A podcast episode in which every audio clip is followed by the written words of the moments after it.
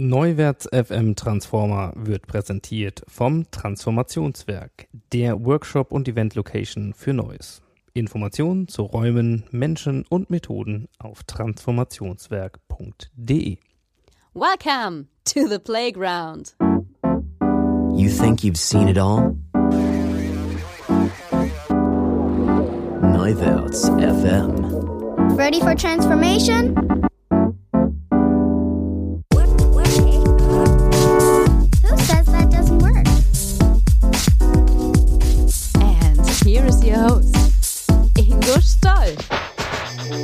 Hallo und herzlich willkommen zu einer neuen Ausgabe von Neuwärts FM Transformer. Heute ist mein Gast Professor Dr. Lars Vollmer, Unternehmer, Autor und Speaker.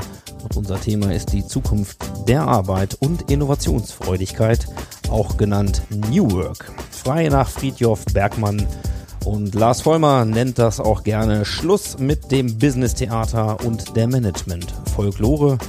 Und damit sage ich ab hinein ins Interview und euch wünsche ich viel Spaß.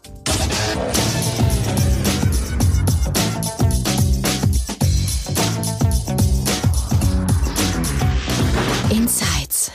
Ja, heute zu Gast bei Norwärts FM Transformer Professor Dr. Lars Vollmer, eigentlich Wahlhannoveraner, ne? Ja, tatsächlich. Also ähm, studiert und aufgewachsen in Hannover. Ja, und du hast, äh, aber da kommen wir vielleicht am Rande noch zu, deine Wahlheimat Barcelona quasi wieder gegen einen Wohnsitz in Hannover eingetauscht. Und äh, um dich ein bisschen vorzustellen, für die, die dich noch nicht kennen, die Bild hat mal gesagt, du bist Hannovers ungewöhnlichster Unternehmer. Warum, wieso, weshalb, werden wir heute noch auflösen. Ansonsten neben deiner Unternehmertätigkeit bist du Autor und auch gerne Redner, bist aber von Hause aus mal promovierter Ingenieur und hast eine Honorarprofessur an der auch von mir durchlaufenden, hochgeschätzten Leibniz-Universität Hannover. Und ähm, in deiner Unternehmerrolle unter anderem Mitbegründer des äh, Thinktanks Intrinsify Me, werden wir auch noch drüber sprechen. Und ähm, wenn man ein bisschen was Privates zu dir noch sagen will, dann äh, ja, bist du Jahrgang 71. Das Thema Jazzpiano hat eine große Rolle in deinem Leben gespielt. Stimmt. Und äh, du bist äh, sehr, sehr affin für Weltklasse Kaffee. Das macht dich alleine schon ähm, zu einem potenziellen Gast meines Podcasts hier. Wir trinken aber Wasser hier gerade. Ja, wir trinken Wasser, aber ähm, das mehr aus Notwehr, weil ich dir keinen Weltklasse-Kaffee anbieten kann, sondern nur einen aus unserem Vollautomaten und ich glaube, der trifft das Prädikat nicht ganz. Aber um äh, zu unserem Thema heute zu kommen, mit diesem Hintergrund beschäftigst du dich sehr stark mit den Themen moderne Unternehmensführung und neue Arbeitswelten und darum soll es heute auch gehen. Und ein von uns gemeinsam geschätzter Freund, nämlich Nils Pfleging, war hier auch schon Gast äh, an selber Stelle in diesem Podcast äh, für die Interessierten Episode Nummer 17 äh, mit Nils Pfleging sei dann vielleicht ergänzend nochmal ans Herz gelegt. Da wollen wir heute ein bisschen anknüpfen und ähm, ja, hört auf mit der Management-Folklore. Habe ich neulich mal dich äh, sagen, hören, lesenderweise quasi. Wie sieht's aus? Wir leben in, in Zeiten, in denen sich alles ändert und wir uns mit ihnen ändern müssen. Dein Thema ist das Management. Äh, wie steht's um das Management dieser Tage? Naja, ich bin da durchaus ein bisschen kritisch und skeptisch, wie es um unser Management besteht. Denn wir haben auf den Punkt gebracht, glaube ich, hängen wir irgendwie an so sehr alten Denkweisen, äh, die manche schon ihre 100, ihren 100-jährigen Geburtstag hinter sich haben. Und nun ist nicht alles schlecht, einfach nur weil es alt ist, weiß Gott nicht mehr. Und trotzdem ist manches so aus der Zeit geraten. Also äh, viele der klassischen Management-Überzeugungen sind in einem Zeitalter entstanden und erfolgreich, verdammt erfolgreich geworden, der mit unserer Wirtschaft, in der wir heute agieren, nicht mehr allzu viel zu tun hat. Und da stellt sich schon die Frage, warum ändern wir unsere technischen Geräte, aber unser Denken über Führung und Organisation lassen wir gleich. Und das führt halt zu dem, was ich Management-Folklore, Business-Theater oder wie auch immer nenne, ähm, was erstmal nur eine, eine freudvolle Umschreibung von etwas ist, was bei vielen Menschen nach meiner Beobachtung Leid und psychischen Frust erzeugt. Insofern gar nicht mehr so lustig ist äh, und den Unternehmen zudem auch, glaube ich, unglaublich viel Geld kostet. Also da ist ein Thema, wo wir ran müssen von unserer gesamten gesellschaftlichen Ausrichtung her. Da du ja in der Beratung auch unterwegs bist, ähm, erzähl uns doch mal ein bisschen, was du da beobachtest und woran du das festmachst. Naja, das sind einmal Beobachtungen, über die man auch in der Presse lesen kann, sei es irgendwelche Burnout-Quoten, die steigen, ob das dann nun, äh, wie das auch immer medizinisch einzuordnen ist, spielt für mich jetzt an der Stelle nicht die große Rolle. Ähm, an der Ideenlosigkeit, unter denen viele Unternehmen leiden, wenn sie denn einmal etabliert und erfolgreich sind. Also es, es mangelt uns, glaube ich, äh, in der Wirtschaft nicht an Ideen, aber etablierten Unternehmen mangelt es an Ideen. Und das liegt nicht an den Leuten, die da dran arbeiten, sondern dass solche Organisationen, ohne dass sie es wollen natürlich, systematisch Ideen blockieren. Und das führt dann zu ganz vielen Menschen, die einfach keinen Bock auf den Montag haben. Und ähm, das finde ich so verdammt schade, weil dieses Potenzial, was in unserem Land da schlummert, äh, das sollten wir meines Erachtens viel, viel besser nutzen für unsere Gesellschaft und für jeden Einzelnen. Und deswegen sage ich, hört auf mit dem Business-Theater und wir müssen die Menschen wieder mehr arbeiten lassen, also an dem tätig sein, wofür sie eigentlich mal Lunte gerochen haben fürs Unternehmen, für das sie wirklich gebrannt haben, weswegen sie dahin wollten, für ihren eigentlichen Beruf. Weil ähm, die Leute haben nach meiner Beobachtung verdammt viel Lust zum Arbeiten, nur das Ganze drumherum, das ist so leidvoll. Was macht so schwierig? Was hält uns von der Arbeit ab? Na, de facto sind es die Managementpraktiken, die sich etabliert haben. Also an denen manifestiert sich dieses Abhalten von der Arbeit. Äh, der Klassiker ist das Meeting in all seinen Ausprägungen. Ähm, das wird jeder erlebt haben, dass er in irgendwelchen Sitzungen hockt und alles ist schon gesagt worden, nur noch nicht von jedem. Und äh, man spürt so richtig, dass man eine Rolle spielen muss, dass man sich ganz bestimmte, auf ganz bestimmte Art und Weise positionieren muss in dem Meeting, weil es erwartet wird von den anderen oder weil man selber denkt, es wird erwartet. Das ist genauso wie auf einer Schauspielbühne. Ähm, ich bin nicht ich in so einem Meeting, sondern ich äh, repräsentiere dort nicht nur eine Abteilung, sondern eben auch eine ganz bestimmte Rolle, die zum Beispiel durch die hierarchische Funktion irgendwie eingeordnet wird. Wir erleben das in Mitarbeitergesprächen, wir erleben das in Budgetverhandlungen. Ähm, wir erleben das auch in der Politik, äh, tagtäglich in irgendwelchen öffentlichen Debatten, die im Bundestag geführt werden, die ähm, mit der eigentlichen politischen Arbeit meines Erachtens nichts, nicht sehr viel zu tun haben, sondern nur für uns Volk ein Schauspiel der Demokratie ist und kein, keine echte politische Arbeit. Jetzt gibt es ja Gründe, warum man Meetings hat in Organisationen, weil man ja nun auch Dinge verabreden muss und vorantreiben muss. Die Frage ist ja die, hat man häufiger sicherlich schon mal festgestellt, solche Meetings, da hat sich, glaube ich, jeder schon mal drin wiedergefunden. Wie, wie sieht denn der Weg daraus aus? Also wenn wir sagen, das sind Dinge, die Zeit kosten, keine Frage. Geht's ohne Meetings? Naja, vielleicht müssen wir uns, um den Weg rauszufinden, noch mal kurz zurückbesinnen, wie das alles begonnen hat. Ähm, also warum gründet sich überhaupt ein Unternehmen? Es gründet sich, um Zusammenarbeit zu organisieren, weil irgendeine Tätigkeit alleine nicht machbar ist, sonst würde man sie alleine tun, braucht man andere. Entweder weil es weil es mehr Hände braucht, als ich es alleine darstellen kann, weil es vielleicht Expertisen braucht, die ich nicht habe, was auch immer. Ähm, jetzt beginnt Zusammenarbeit. Und jeder, der mal in ganz kleinen Teams gearbeitet hat äh, oder sogar Startups beobachtet hat, der stellt fest, in denen findet eine Art und Weise der Zusammenarbeit statt, die Meetings in dem jetzt uns bekannten Sinne überhaupt gar nicht nötig hat. Die treffen sich auch, ja selbstverständlich, ähm, aber immer direkt am Problem. Also an der Kundenanfrage, an der Reklamation vom Kunden, an der Horrormeldung, die gerade ein Lieferant reingebracht hat. Aber an dem Problem trifft man sich, was man nach außen hat. Ich vergleiche das immer mit einem Timeout beim Basketball beispielsweise. Das wird immer ad hoc einberufen. Dann, wenn es gerade sinnvoll erscheint. Nicht zu jeder, äh, zu, zu jeder vollen 15 Minuten. Also es gibt nicht ein Jour fix am Montagmorgen. Das gibt's bei Startups nicht, ähm, sondern man trifft sich, wenn man ein Problem hat. Und dann wird auch nur um das Problem gesprochen. Hierarchie im Sinne von Formalstruktur spielt eigentlich keine Rolle, weil jeder an das Problem denkt. Das ist eine Form von Zusammenkunft, ähm, die ich wie gesagt Timeouts nenne. Die sind ganz die, die empfinde ich als sehr natürlich. Und so fängt auch jedes Startup an. Erst wenn das größer wird, glaubt man, jetzt müsse man Hierarchien einbringen.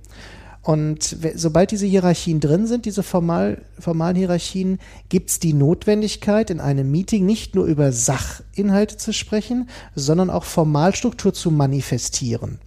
Äh, Es muss deutlich werden in einer Organisation, wer oder was oben und unten ist. Und beispielsweise Meetings, aber auch die anderen Rituale dienen genau dazu. Das heißt, sie haben gar nicht nur den Zweck der Zusammenarbeit, den könnte man anders organisieren, sondern sie haben einen, ich sage immer, sozialen Zweck damit. Mit sozial meine ich jetzt hier nicht gut im menschlichen Sinne, sondern einfach, weil es, weil wir es hier mit einem sozialen System, also aus einer Menge von Menschen zu tun haben. Also es ist kein inhaltlicher Grund, weswegen Meetings oft stattfinden, sondern hat nur die Manifestation einer sozialen Struktur zum Anlass. Und dann wird sie richtig artifiziell. Dann wird sie künstlich. Also wenn ich mal ein bisschen zurückdenke, also zur Einordnung, unsere Organisation ist auch noch klein, da sind so knapp 50 Leutchen unterwegs und wir haben natürlich irgendwie mal mit drei angefangen. So. Ich kann mich an eine Situation erinnern, die eigentlich immer wieder auch in, in, in der Wachstumsphase eines Startups eben kam, die nicht unbedingt was mit Problemlösung zu tun hatte. Boah, da kommt jetzt was rein, ne? Irgend so ein vom Markt, vom Kunden gespiegeltes Thema und wir wollen das so lösen, sondern wir hatten das Problem, solange wir irgendwie in mehr oder weniger in einem Raum mit einer Handvoll Leute gearbeitet haben, war das Thema der gegenseitigen Information über das, was läuft eigentlich gerade, relativ easy. Man konnte quasi die Telefonate von den anderen mithören oder mal kurz über den Tisch rufen. Also ein Raum und alle Informationen in einem Raum.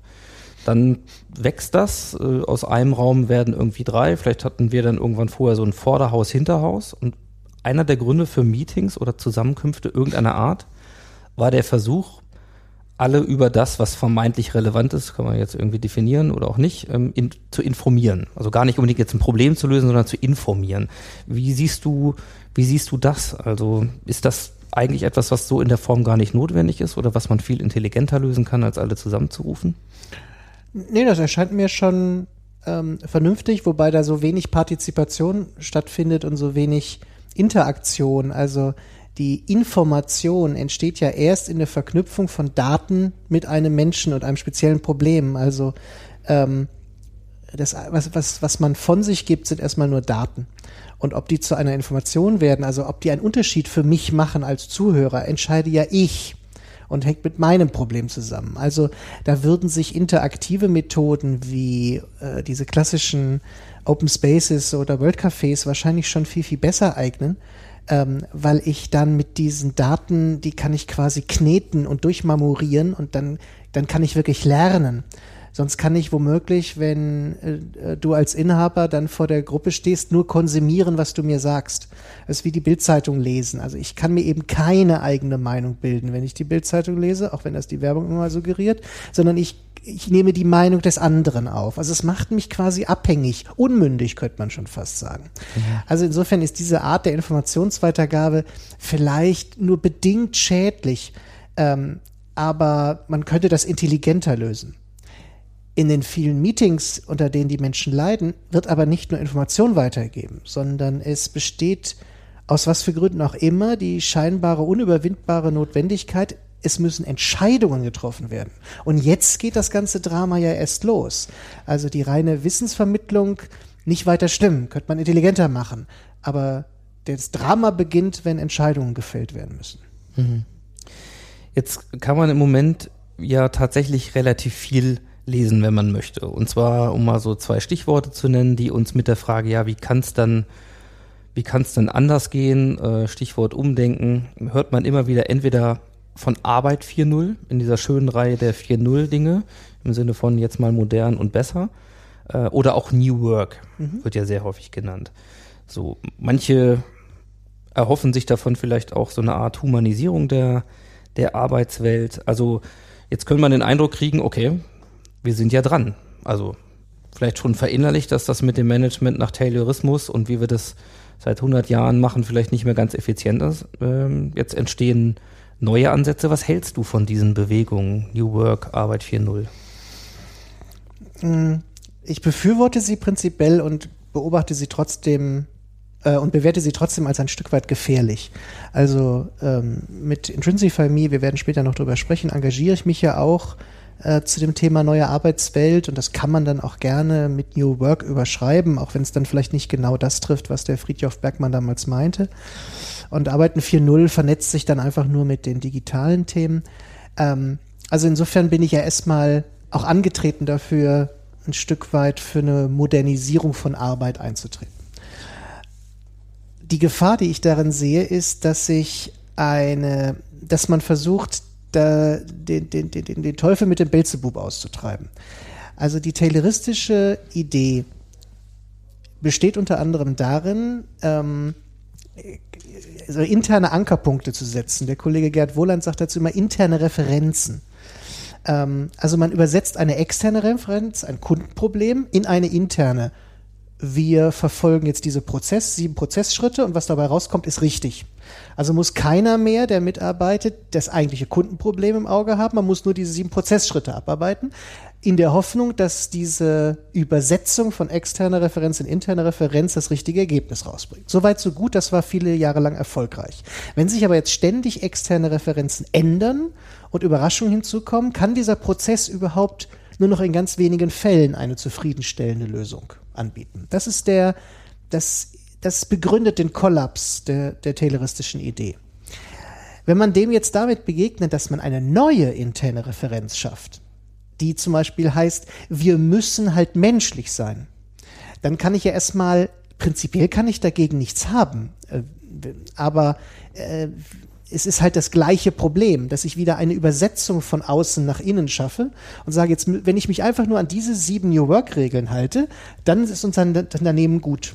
Dann passiert aber meines Wissens, das, meines Erachtens das gleiche Problem wieder wie vorher. Die richtige New Work Idee müsste meines Erachtens sein, sich verstärkt auf die externe Referenz, auf das eigentliche Kundenproblem, auf die Wertschöpfung zu konzentrieren. Das ist das, was ich Arbeit nenne in meinem neuen Buch. Ähm, also im Sprengerschen Sinne Arbeit für andere, sonst wäre es Beschäftigung. Und daraus entsteht, und davon bin ich fest überzeugt, ein viel höherer Nutzen auch für jeden einzelnen Mitarbeiter, wenn er wieder am echten Problem, an der eigentlichen, ähm, an der eigentlichen externen Referenz beschäftigt ist, also wirklich arbeiten darf, entsteht mehr Zufriedenheit, als wenn wir Sitzsäcke und Tischkicker bereitstellen und damit nur wieder eine interne neue Verpflichtung schaffen. Ich muss jetzt ja für Tischkicker sein, obwohl ich gar nicht so gerne Tischkicker spiele. Ähm, das, das wirkt also für mich viel mehr Gefahren, als dass es Lösungen bietet. Deswegen gucke ich da sehr skeptisch drauf. Abgesehen davon beginnt dieser Begriff schneller als viele andere zu verbrennen, habe ich den Eindruck. Hm, also in der Tat ist er sehr inflationär im Moment. Steht ja auch im Kontext von so einem anderen schönen Buzzword, nämlich äh, der digitalen Transformation.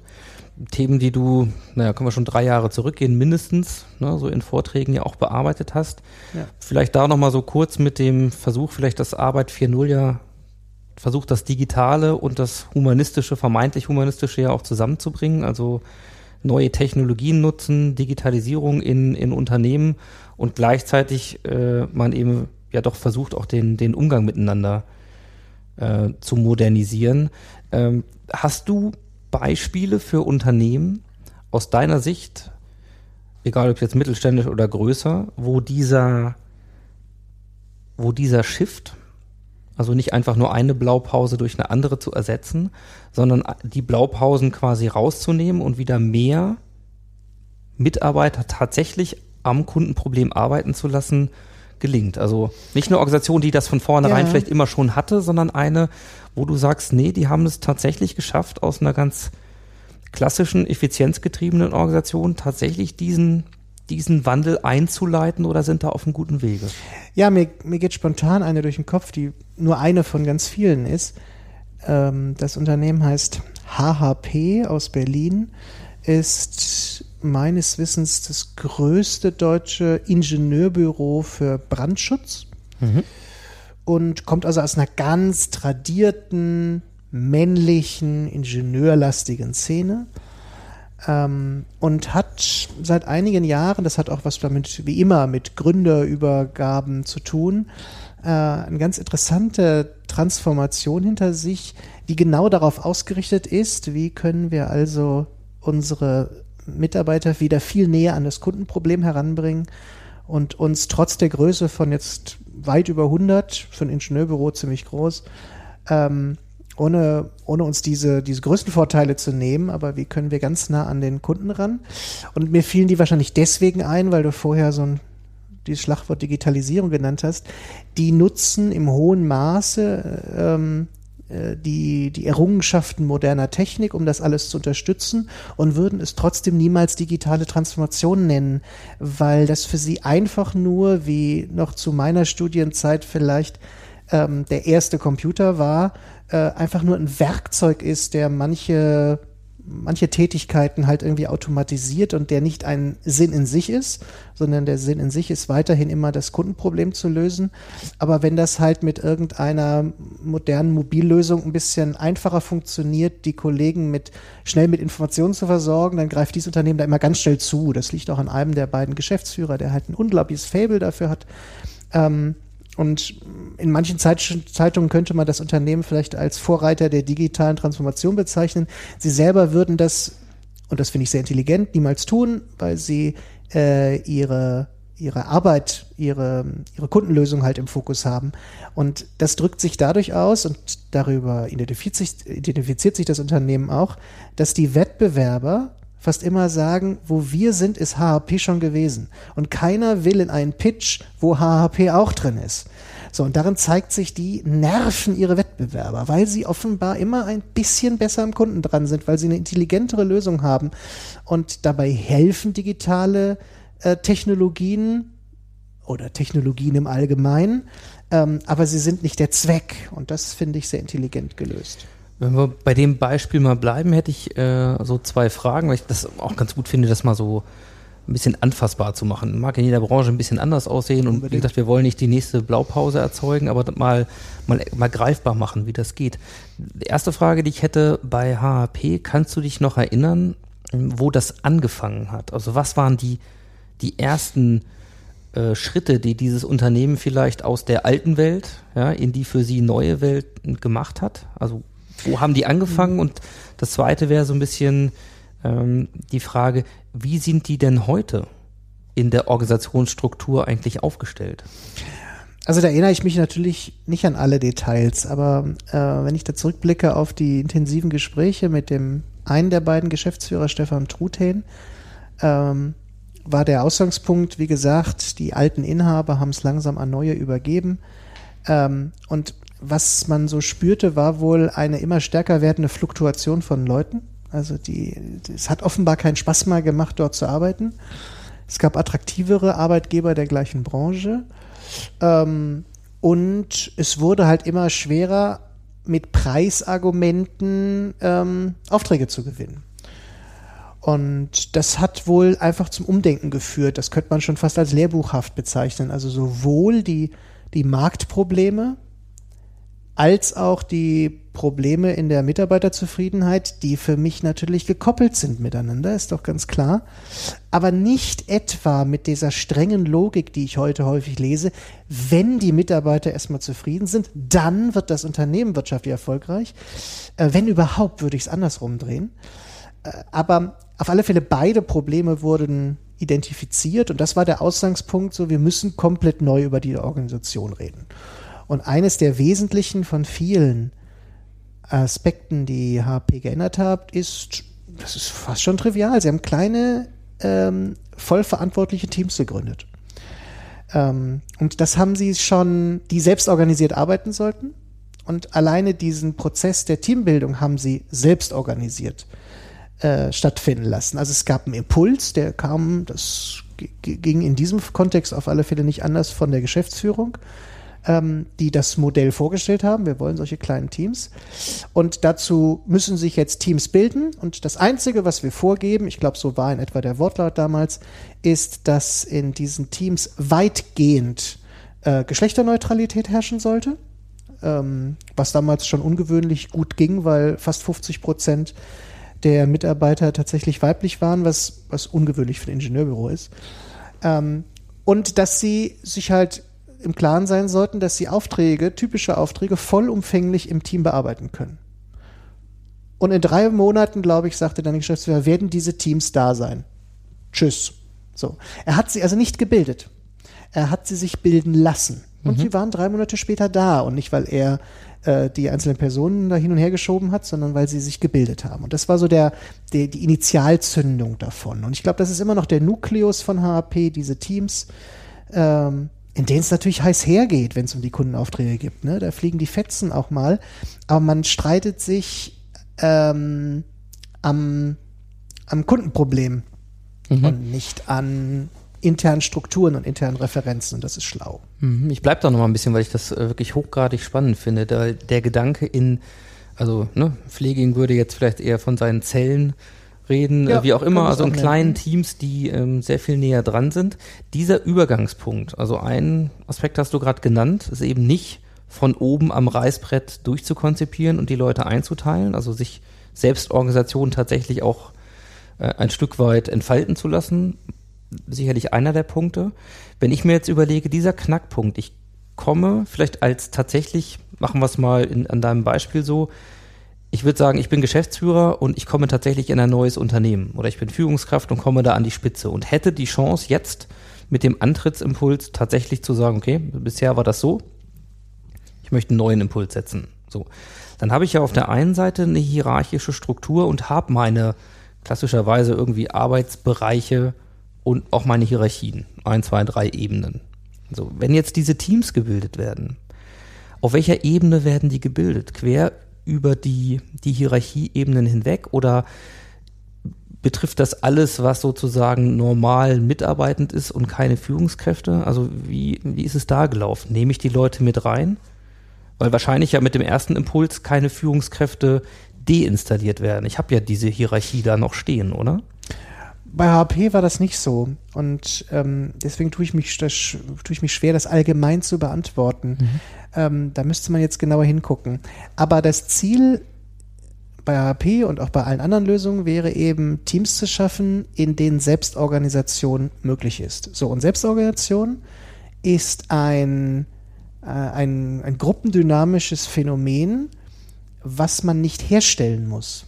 Das kann man nur verhindern. Das geht zugegebenermaßen sehr leicht, das zu verhindern, aber sonst muss man es nicht herstellen. Jede Ansammlung von Menschen ist selbstorganisiert. Ähm, das kann man mal beobachten, wenn man in recht hierarchiefreien Gruppen zusammen ist. Eine, eine, eine, eine Truppe von Kumpels, die sich abends äh, zum Kino trifft. Ich, äh, das kann ich mir wirklich gut vorstellen. Ich versuche nochmal so hinzugehen in die Unternehmen. Ich meine, wir sind eine Agentur und ich behaupte vom Mindset her vielen dieser Dinge, über die wir hier reden, durchaus sehr offen. Nichtsdestotrotz gibt es auch bei Neuwerts erstmal ein klassisches Bild, weil wir uns diese Blaupause auch im Rahmen des Wachstumsprozesses irgendwann geholt haben. Wir waren jung und äh, brauchten das Geld, aber wir wussten es auch nicht besser, äh, wie es halt zu laufen ist. Also Ja. gibt es irgendwie Geschäftsführer, weil das immer so ist. Naja, und irgendwann entsteht schon eine zweite Ebene und schwuppdiwupp äh, bilden wir noch ein paar Units und dann haben wir eine schöne klassische hierarchische Nummer. Wenn ich mir jetzt überlege, ähm, ich mache diesen Schritt in Richtung Selbstorganisation, in diesen kleineren Teams, dann wäre für mich die Frage, lasse ich meine, meine aktuellen Führungskräfte aus dieser Selbstorganisation heraus, weil de facto hätte ich ja diesen Hierarchieunterschied und wenn ich sage, organisiert euch mal, dann sind da welche mit einem Stern auf der Schulter und welche ohne. Jetzt könnte ich natürlich sagen, ja, pass auf, vergesst mal die Sterne, macht das mal wie ihr wollt, aber de facto ist das ja noch etabliert. Also ich habe ja noch Führungskräfte in einer gewissen Rolle. Oder muss der erste Schritt sein, wenn ich solche Hierarchieebenen habe, dass ich sage, ich muss mir überlegen, wie ich die Hierarchie tatsächlich rausnehme aus dem Spiel und dann im zweiten Schritt Selbstorganisation mache. Also Ja, da- Darauf wollte ich ja gerade, darauf wollte ich ja gerade hinaus äh, mit meinem Kumpelsbeispiel. Ähm, und so ist es auch im Unternehmen. Wenn du jetzt also ein, ein Team bilden lassen würdest, wäre die Frage, kann dort Selbstorganisation entstehen oder wäre jetzt was im Wege? Und eine Führungskraft, wenn sie also Führungskraft im Sinne einer Person, die eine Vorgesetztenrolle einnimmt, äh, ist ein Hindernis für Selbstorganisation. Dann verschwindet sie. Natürlich nie vollständig, aber so viel, dass du es schon nicht mehr leiden magst. Ähm, und dann ist die Antwort vollkommen klar. Ich muss jetzt erstmal diese Vorgesetztenrolle da rausnehmen.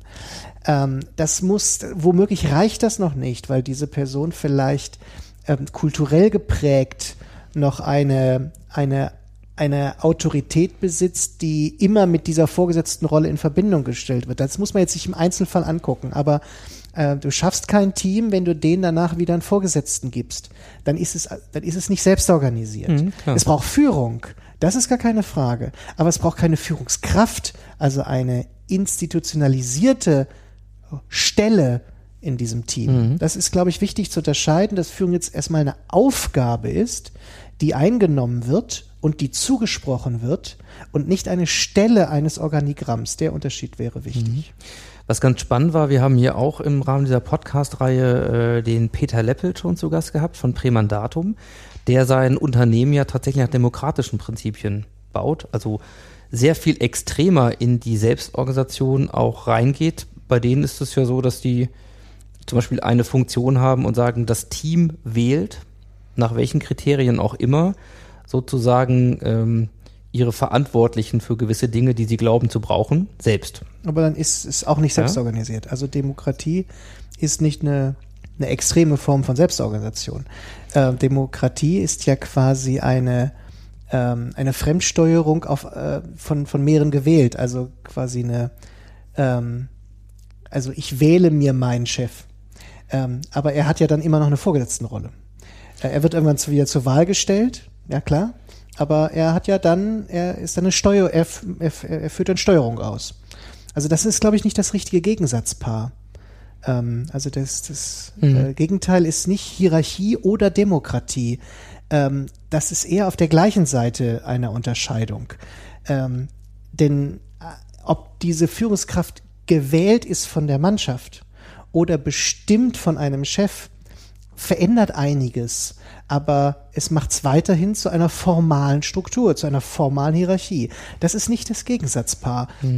Deswegen Ja, gucke ich da du hast- kritisch drauf oder würde immer wieder fragen, recht, was ich- genau tun die? Ich denke natürlich sehr stark, äh, wenn- dass du, wenn man die Jungs erlebt, dann, ähm, dann leben die das ein bisschen anders. Aber Ja, du hast natürlich recht. ähm, denkbar, ja.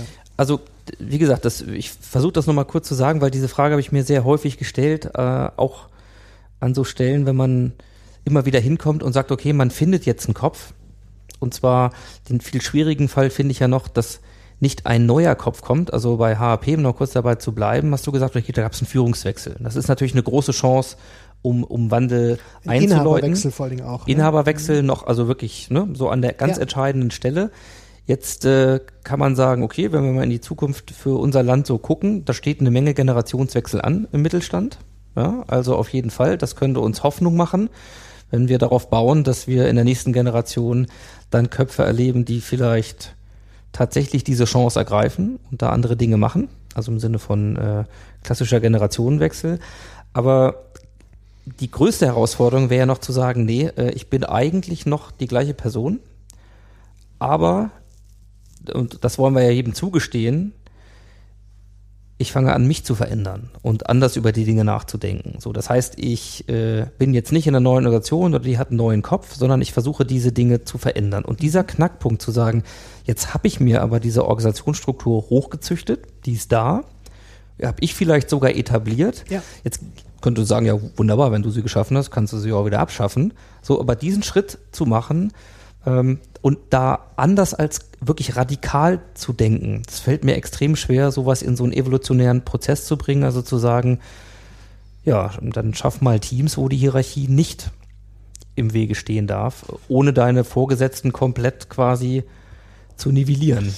Ja, vielleicht Muss- ist da auch der Denkansatz des Evolutionär nicht das Richtige. Der von dir vorhin zitierte Nils Pfleging hat ja dieses Bild geprägt, wenn man vorhätte, den ähm, Linksverkehr in England auf den Rechtsverkehr umzustellen, dann kann man eben nicht montags mit den LKWs anfangen.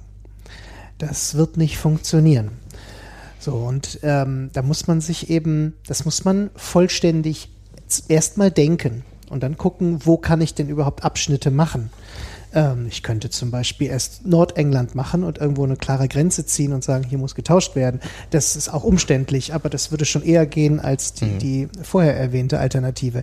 Ähm, und so gibt's glaube ich, auch bei so einer Umstellung, wenn du sie selber vorhast. Und ich habe diese Erfahrung selber gemacht und kann sagen, sie muss nicht zwingend nur gut gehen. Also sie hat so seine, seine Tücken. Aber dann gibt's ein paar Veränderungen, die haben nichts mit Evolution zu tun, sondern mit einer kräftigen Entscheidung. Ähm, nicht, dass die leicht fällt und nicht, dass die nicht auch hart diskutiert werden darf, aber dann ist es eine kräftige Entscheidung.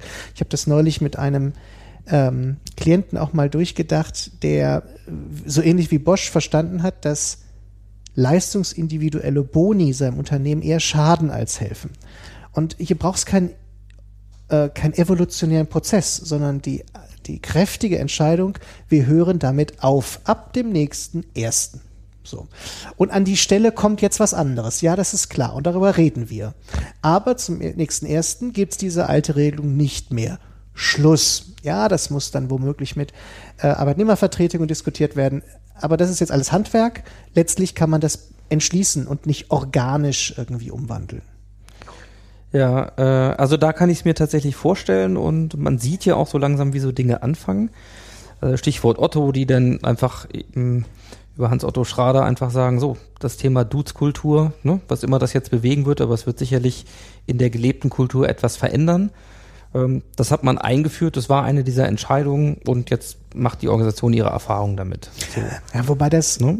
das ist, sowas beschreibe ich in meinem Buch als Kindergartenintervention. Denn ähm, vielleicht ändert das unglaublich viel, das ist denkbar, aber man geht ja nicht an die eigentlichen Strukturen ran. Man ändert keine Strukturmerkmale, sondern ein Kulturmerkmal und das auch sehr künstlich. Also auf einmal gibt es eine neue Referenz. Ich muss diesen Schulze duzen, ob ich das will oder nicht. Also ähm, ich, ich will nichts dagegen sagen. Ich will nur deutlich machen, an die Spannend, also- Strukturmerkmale geht das nicht ran. Das ist klar. Die Frage ist ja, was hat den größeren Hebel nachher für die Veränderung? Ne? Also Struktur oder eben auch Kultur. Also ich glaube schon, dass das sehr interessant ist, in einer solchen Organisation das halt zu machen. Denn ähm, zum Beispiel die, die Ebene des Dus kann, ich kann das bei Otto nicht beurteilen, aber kann ja auch helfen äh, in dem Bereich Feedback. Ne? Also wie bringe ich äh, Ideen vor? In, in, was traue ich mich auch zu sagen, was Ja. traue ich mich nicht zu sagen? Kann es helfen, eine Barriere abzubauen? Denn ähm, natürlich rückt es die Leute zwangsmäßig ein bisschen näher zusammen. Die Frage ist, ob es. Das ob es- bezweifle ich, dass sie das tut. Kriegt. Denn wie gesagt, es entsteht nur ein neuer Zwang.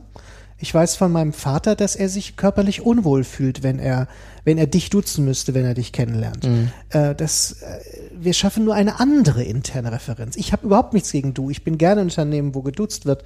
Ähm, aber das ist wieder eine Verpflichtung. Im Sprengerschen Sinne würde ich wieder sagen, das ist unanständig, dass mir jetzt auf einmal wieder vorgeschrieben wird. Bei der Bank wird mir vorgeschrieben, ich muss im schwarzen Anzug mit Krawatte rumlaufen. Und bei Otto wird mir jetzt vorgeschrieben, ich müsse duzen. Ähm, versteh mich bitte nicht, nicht, nicht falsch. Ich, ich persönlich finde dieses Duzen auch gut, aber ich glaube nicht, dass es automatisch Barrieren abbaut. Vielleicht kann es an manchen Stellen dazu helfen, an echte Strukturmerkmale heranzugehen. Ähm, und wenn die dann geändert werden, zum Beispiel Boni, kann sich wirklich was verändern bei Otto. Aber dann müssen wir uns auf alle Fälle daraus lernen, es lag nicht am Du, sondern an den Strukturmerkmalen. Das, was, das hätte man auch mit Sie ja. hinkriegen können. Ja, ich, äh, also ich, ich merke so für, für mich, ne, äh, ich bin ja großer Anhänger des Prototyping und, und auch des MVPs, also MVP-Modells. Ne? Wenn ich Mobilität will, äh, dann denkt der Deutsche immer, er muss jetzt ein Auto konstruieren und ist jahrelang mit Forschung von Fahrgestellen und Motor und sonst irgendwas äh, äh, beschäftigt, statt erstmal ein Skateboard zu bauen aus dem, was er hat äh, und, und sich schon mal zu bewegen. Und dann regnet es noch rein und ist noch wackelig und dann fange ich halt Aber an. in der Analogie müsste Otto was anderes tun. In der, der Analogie müsste Otto ähm, kleine neue Einheiten bilden, die mal ganz anders arbeiten. Und das Problem ist nicht, ob ich mich, ob ich andere sieze oder duze. Das ist nicht das Problem, was Otto hat. Die Leute gehen nicht von Otto weg, falls sie gehen, ähm, weil sie das sie oder das du nicht mögen. Und die Kunden gehen und kommen nicht bei Otto, weil die das sie oder du nicht mögen. Das ist nicht das Problem. Deswegen ist du zu sagen auch nicht die Lösung. Ähm, aber er könnte zum Beispiel jetzt ein Skateboard bauen, also ein vollständig neues Fahrzeug, ähm, was ein Kundenproblem löst. Das muss noch nicht gleich das zigtausend Mann ähm, äh, Unternehmen sein, aber ein kleines. Das wäre für mich die richtige Lösung. Das Du zu sagen wäre einfach nur, wir wechseln jetzt mal die roten Räder gegen gelbe Räder und glauben, dass wir jetzt neue Autos haben. Ist, glaube ich, äh, verstanden. Also nur mit du kommen wir nicht weiter. Ich bleib mal kurz bei den Skateboards und würde gerne, weil du das vorhin in so einem schönen Nebensatz gesagt hast, du hast da auch deine eigenen Erfahrungen gemacht, wenn man es dann anpacken will, dieses Thema mit kräftigen Entscheidungen. Und zwar in deiner, äh, in deiner Beratungsfirma äh, Firma früher, Vollmer und Chefzig, die gibt's ja auch noch. Genau. So. Das war mal so ein Beispiel, äh, so irgendwo zwischen, sind die jetzt gaga oder sind die jetzt genial? So, Hm, erzählt uns mal ein bisschen darüber, vor welcher Entscheidung ihr standet damals und was ihr gemacht habt. Das war übrigens auch die Story, die dann die Bildzeitung dazu verführt hat, diese Überschrift zu wählen und mir diesen, diesen Titel des ungewöhnlichsten Unternehmers Hannovers. Ähm, ich weiß ja gar nicht, ob das ein, ob das ein Lob ist oder. Ich wollte gerade sagen, ne? ist das, wie empfindest du das denn? Ist Ja, das aus dem, aus dem Munde der Bild auch noch zugeschrieben? ähm, sie hätten es ja schlimmer machen können. Ähm, aber Harald Schmidt hat doch mal gesagt, Hannover liegt nicht am Arsch der Welt. Aber man kann ihn sehr gut von Hannover aus Oh, sehen. lass uns jetzt nicht die äh, im, im Zeichen von, äh, also heute war Obama hier und so weiter. Äh, genau. Insofern bin ich gerade ein bisschen präsidial und stehe da locker drüber über den äh, klassischen. Hannover Mittelmaß-Klischees. Ähm, nein, ich habe mich jetzt aber gefreut über diese, diese Schlagzeile. Also ähm, als Beratungskompanie, die auch im Begriff war zu wachsen, wir waren zu der Zeit äh, um die 25 Leute, ähm, und wir hatten, auch das ist fast lehrbuchhaft, ganz viel uns abgeguckt von, gro von den Granden unserer Branche, also von den klassisches Beratungsunternehmen, spezialisiert auf den äh, Maschinenbau mit einer Expertise im Lean Management und Projektmanagement, also Organisationsberatung, äh, Prozess- und Organisationsberatung, keine Strategie.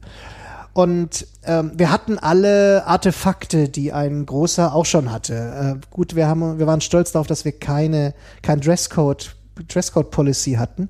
Und man durfte bei uns auch ähm, drei verschiedene Autos nehmen, aber alle mussten sie schwarz sein. Also wir waren im Begriff, genau die gleiche Policy-Ader.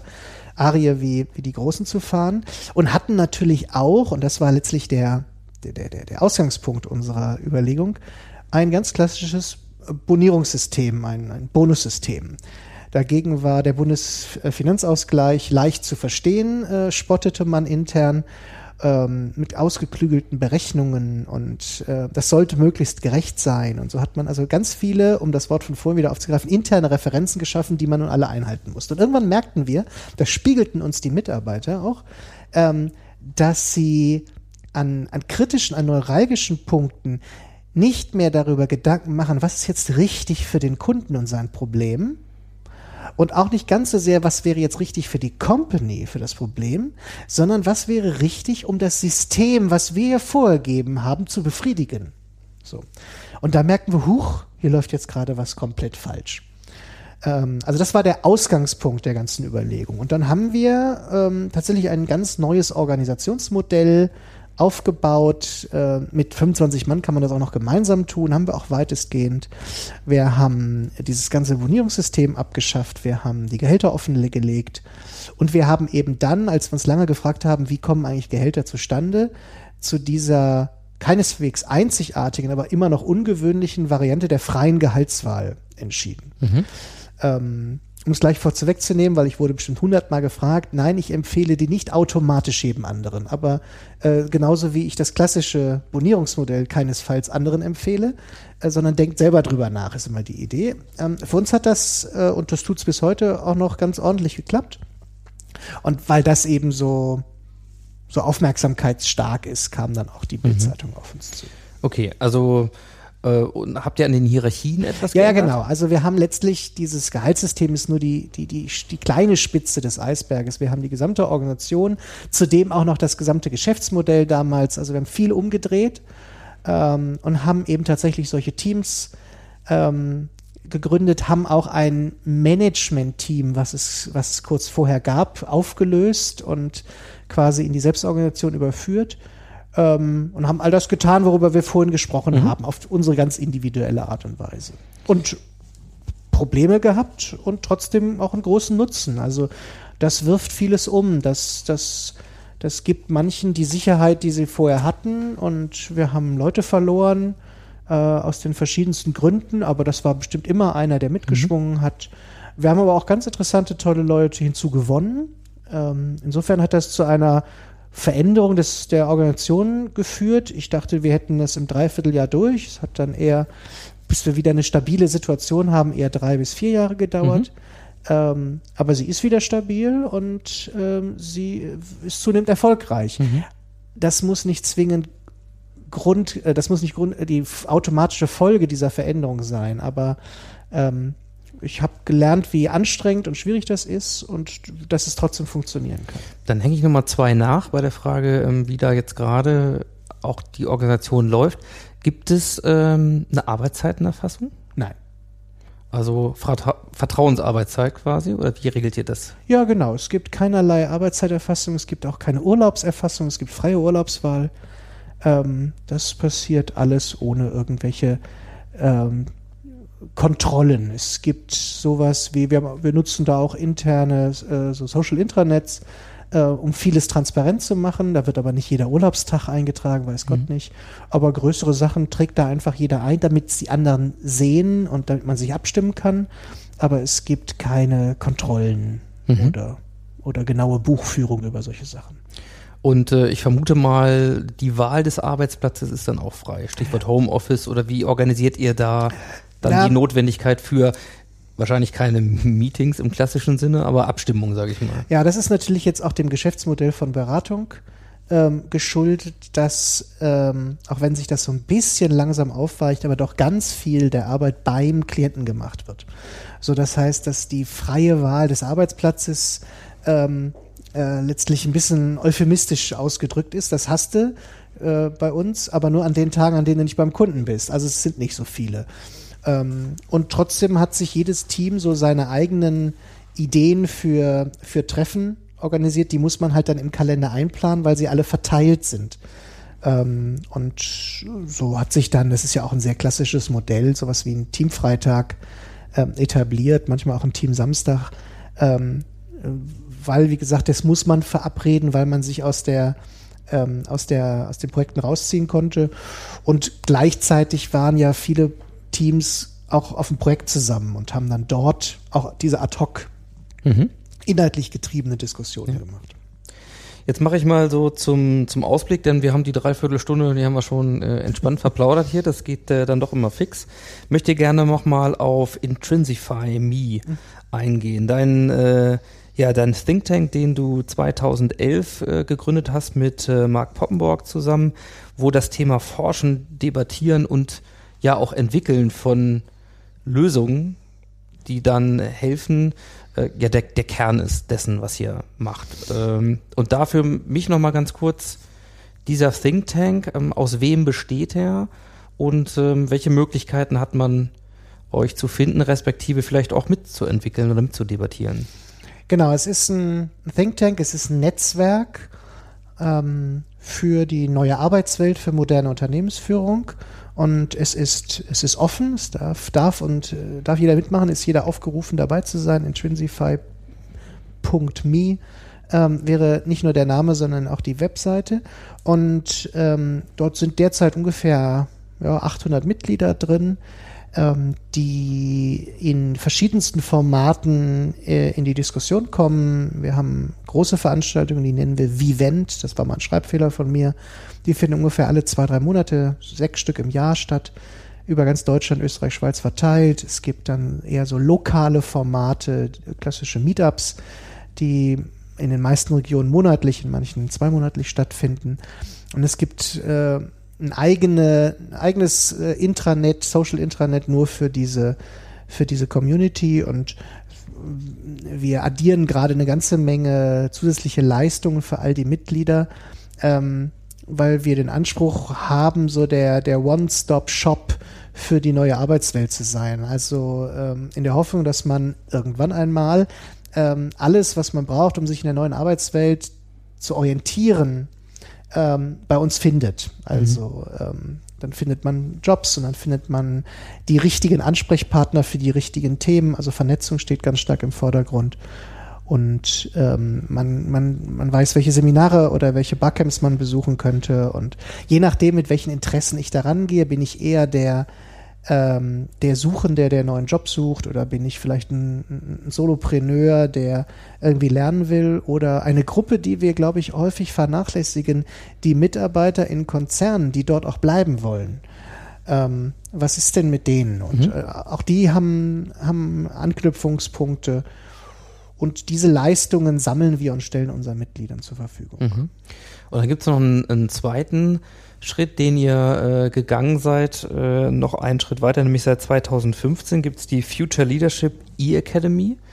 Was ich ja persönlich sehr schön finde, ist, ja, ihr setzt modernste Technik, da sind wir beim Stück weit Digitalen ein, nämlich um das, ja, das Lernen solcher Dinge, die man braucht für die neue Arbeitswelt, als, da vermute ich jetzt mal, ja, eher an Führungskräfte orientierten äh, Angeboten tatsächlich in diese snackable Content Formate zu bringen, also unterwegs, zwischendurch immer wieder kleine Impulse. Ähm, was für Kurse gibt's da und auch so ganz kurz, wie funktioniert das? Ja, die Future Leadership E-Academy ist als kommerzielles Angebot aus Intrinsify heraus entstanden. Ähm, durch, den, durch den erwähnten Mark Poppenborg, einen dritten Kollegen Robert Vogel und mir initiiert und ähm, ist ein von der, von der technologischen Plattform her ein sehr klassisches E-Learning ähm, mit, mit den Mischungen aus, aus, aus Videos, aus Texten, aus Übungen, aus Weiterempfehlungen von anderen Literaturen oder Videos. Also sehr klassisches E-Learning in einem Snack-Format, du hast es schon angedeutet, ähm, was man eben auf allen möglichen Devices auch mal zwischendurch am Flughafen wartend oder im Zug sitzend konsumieren kann äh, und mit dem man sich einer neuen Denkweise über Führung und Organisation nähern kann. Ähm, das hat sehr praktische, aber auch sehr, ähm, sehr theoretische Komponenten, die unserer Ansicht nach äh, unbedingt beide zusammengehören. Und so gibt es dann einen, einen Kurs, der, ich glaube, so um die 45 solcher Snacks hat, der die Fragestellung äh, an Führungskräfte adressiert, ich will jetzt hier wirklich was verändern und die Leistung in meinem Bereich mit modernen Mitteln deutlich erhöhen, aber ich bin eigentlich nur ein kleiner ähm, Bereichsleiter und kann hier gar nicht grundsätzlich was verändern. Und was geht jetzt trotzdem? So, mhm. Da geben wir ihm Hilfestellung in der Hand. Es richtet sich aber auch genauso an Berater, die vielleicht äh, in den Interventionen mit ihren Klienten neue Methoden, neue Werkzeuge suchen. Wir haben einen Kurs, der kontinuierlich Beispiele sammelt von, von interessanten Unternehmen und immer einzelne Komponenten derer Lösung herausgreift und die mal theoretisch beleuchtet. Also was genau ist denn das Interessante? Ähm, damit man eben nicht auf die Idee kommt, ähm, dass du oder sie als das, das, das Wichtige zu sehen einer Transformation, sondern eben die, die, die, die strukturelle Veränderung. Was haben die denn noch getan, außer du und sie? Und auch wahrscheinlich, ähm, welche Erfahrungen haben sie damit gemacht? Und oder? auch, genau, äh, welche Erfahrung, äh, ohne den Eindruck zu vermitteln zu wollen, dass das alles so kausal wäre, wie man es ja darstellen könnte. Das, dem versuchen wir aus dem Weg zu gehen. Wir wollen auch nicht äh, neu, einfach nur Rezepte darlegen, sondern wollen eher zum Selberdenken, aber zum qualifizierten Selberdenken anregen. Wir wollen ein Stück weit die alten tayloristischen Denkweisen ähm, kritisieren und neue Denkmodelle dem gegenüberstellen. Und dann gibt es einen, einen Kurs, der heißt Unternehmenskultur überlisten, weil man sie eben nach unseren Überzeugungen nicht direkt gestalten kann, aber eben doch sehr wohl äh, pfiffig äh, überlisten kann. Aber wie tut man das und was für ein Denkmodell mhm. braucht man da? Also was kann man in der Future Leadership E-Academy lernen? Und ähm, die, die, die ersten Feedbacks, wir machen es ja erst seit, jetzt äh, sind es sechs Monate, äh, sind schon sehr, sehr gut. Der Content ist schon ausreichend, um sich ein halbes Jahr lang graue Haare wachsen zu lassen. Also da muss man schon richtig Für knüppeln. Uns beide ein ganz wichtiges Thema. Ja, genau, bei unserer Frisur wichtig. Ähm, und äh, mit jedem, jedem Mitstreiter mehr, den wir in der E-Akademie mhm. haben, wächst auch so diese, die Chance, die wir unbedingt ermöglichen wollten, auch untereinander Vernetzung herzustellen. Mhm. Denn das ist ja der Nutzen eines jeden ähm, Offline-Seminares, dass ich mit den Leuten ja. über deren Erfahrung sprechen kann. Das werden wir nie eins zu eins so abbilden können, es sei denn, wir machen auch Offline-Angebote, aber zumindest sowas wie eine Community wollen wir dann trotzdem mhm. aufbauen. Also, ich finde, das sind äh, hervorragende Angebote, die, äh, die man nutzen kann, vor allen Dingen relativ hürdenfrei nutzen kann, egal ob man jetzt mal zu einem Intrinsify Me äh, Meetup hingeht. In, in, auf der Website findet man bei euch auch die Ja, Termine. genau. Ähm, das Thema E-Academy ist, ähm, ja, ist auch mit sehr niederschwelligen Einstiegshürden verbunden, auch preislich und so weiter. Und ich persönlich, das, ähm, das weißt du, ist mit dem, was wir mit dem Transformationswerk machen oder auch solchen 12-Minute-Me, äh, ähm, ja, ich sag mal, Impulsen immer eigentlich auf Community und auf Leute gerichtet. Ja, Insofern genau. ist das humanistische Element dessen, wenn wir das System verändern wollen zum Nutzen aller, äh, da müssen wir doch äh, auf jeden Fall am Menschen ansetzen. Äh, Tools können uns helfen, solche Dinge zu tun, Ja. aber wir steigen halt ein in den Dialog und ähm, ja, insofern ähm, vielleicht noch abschließend, abgesehen von dem genannten, wenn man noch ein bisschen mehr zu dir wissen möchte oder in dieses Thema einsteigen möchte, wo würdest du die Leute hinschicken gerne? Ich würde meine Webseite anbieten, ähm, lasvollmer.com äh, oder Sie einladen, mein neues Buch Zurück an die Arbeit, wie aus Business-Theatern wieder echte Unternehmen werden, zu lesen. Oder mich bei einem der Intrinsify Me Events zu treffen, die auf der Webseite stehen. Sehr schön. Können wir vielleicht noch ein, zwei Bücher hier ähm, verlosen unter Hörern? Das fände ich eine gute Idee. Machen wir. Ja, dann habt ihr es gehört. Äh, wie ihr daran kommt und was ihr dafür tun müsst, das lest ihr in den Shownotes auf neuwärts.fm slash transformer. Das ist und war die Folge Nummer 30. Äh, Lars, ich danke dir ganz herzlich für deine Zeit. Freue mich, dass wir gleich noch ein bisschen Chance haben zum Weiterdiskutieren. Und euch und uns allen empfehle ich, an dem Thema dran zu bleiben, denn es ist hochdynamisch und was man feststellt ist, wenn man erstmal anfängt, den Scanner in diese Richtung scharf zu stellen, dann äh, merkt man eine ganze Menge Dinge. Man merkt auch, dass viele Leute Lust haben, daran mitzumachen und manchmal die Unterstützer für sowas im Unternehmen in Ecken sitzen, wo man sie gar nicht vermutet. Ja, auch das ist, äh, ist extrem spannend. Insofern vielen Dank für deine Impulse, dir für deine Projekte noch gutes Gelingen und ähm, ja, seid nicht überrascht, wenn ihr Lars Vollmer hin und wieder auch im Kontext des Transformationswerkes wieder treffen werdet. So, herzlichen Dank.